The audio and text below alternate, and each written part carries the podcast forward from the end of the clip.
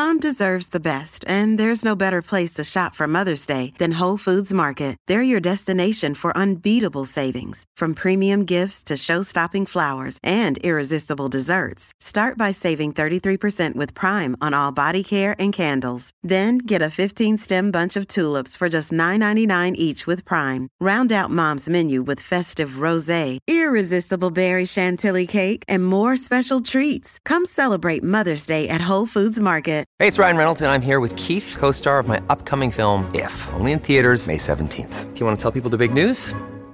All right, I'll do it. Sign up now and you'll get unlimited for $15 a month in six months of Paramount Plus Essential Plan on us. Mintmobile.com slash switch. Upfront payment of $45 equivalent to $15 per month. Unlimited over 40 gigabytes per month. Face lower speeds. Videos at 480p. Active Mint customers by 531.24 get six months of Paramount Plus Essential Plan. Auto renews after six months. Offer ends May 31st, 2024. Separate Paramount Plus registration required. Terms and conditions apply if rated PG.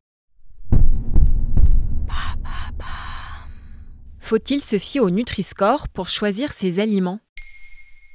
Merci d'avoir posé la question. On a tous vu ces lettres de couleur qui s'affichent sur les paquets des produits vendus au supermarché. Le Nutri-Score a été lancé en 2017 par le gouvernement pour nous aider à comparer plus rapidement la qualité nutritionnelle de différents produits.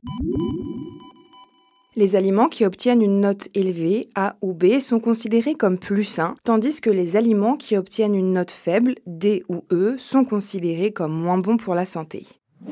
Mais comment le calcule-t-on au juste? Le Nutri-Score est calculé en utilisant une formule qui prend en compte plusieurs éléments clés de la nutrition, tels que la teneur en calories, en sucre, en graisses saturées, en sel, ainsi que la teneur en fibres et en protéines pour une portion de 100 grammes. Chaque élément est pondéré en fonction de son impact sur la santé. Le score final est converti en une lettre assortie d'une couleur allant du vert au rouge.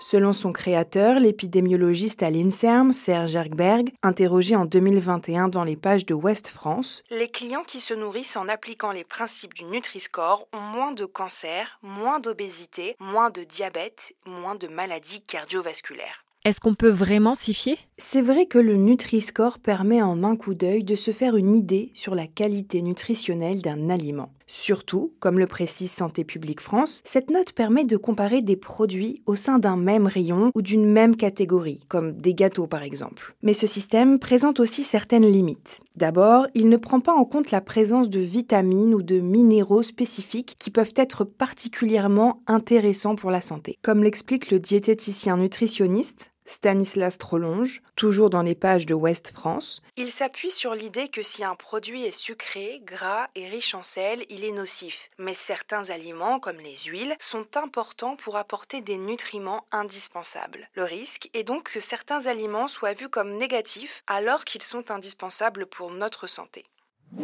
Il ne prend pas non plus en compte la qualité des ingrédients tels que les additifs, les conservateurs et les pesticides qui sont particulièrement nocifs ou encore le niveau de transformation d'un produit. Enfin, comme c'est une mesure standard, elle ne prend pas en compte les besoins individuels qui varient en fonction de l'âge, de la taille ou du sexe. Ça veut dire qu'on ne peut pas s'appuyer uniquement sur lui pour bien choisir? Non, on peut le considérer comme un allié supplémentaire, mais c'est tout. Pour bien manger, il faut aussi s'intéresser à d'autres indicateurs tels que les ingrédients, leur provenance et les portions recommandées pour une alimentation équilibrée et surtout adaptée à ses besoins individuels. Maintenant, vous savez, un épisode écrit et réalisé par Olivia Villamy. Ce podcast est disponible sur toutes les plateformes audio. Et si cet épisode vous a plu, n'hésitez pas à laisser des commentaires ou des étoiles sur vos applis de podcast préférés.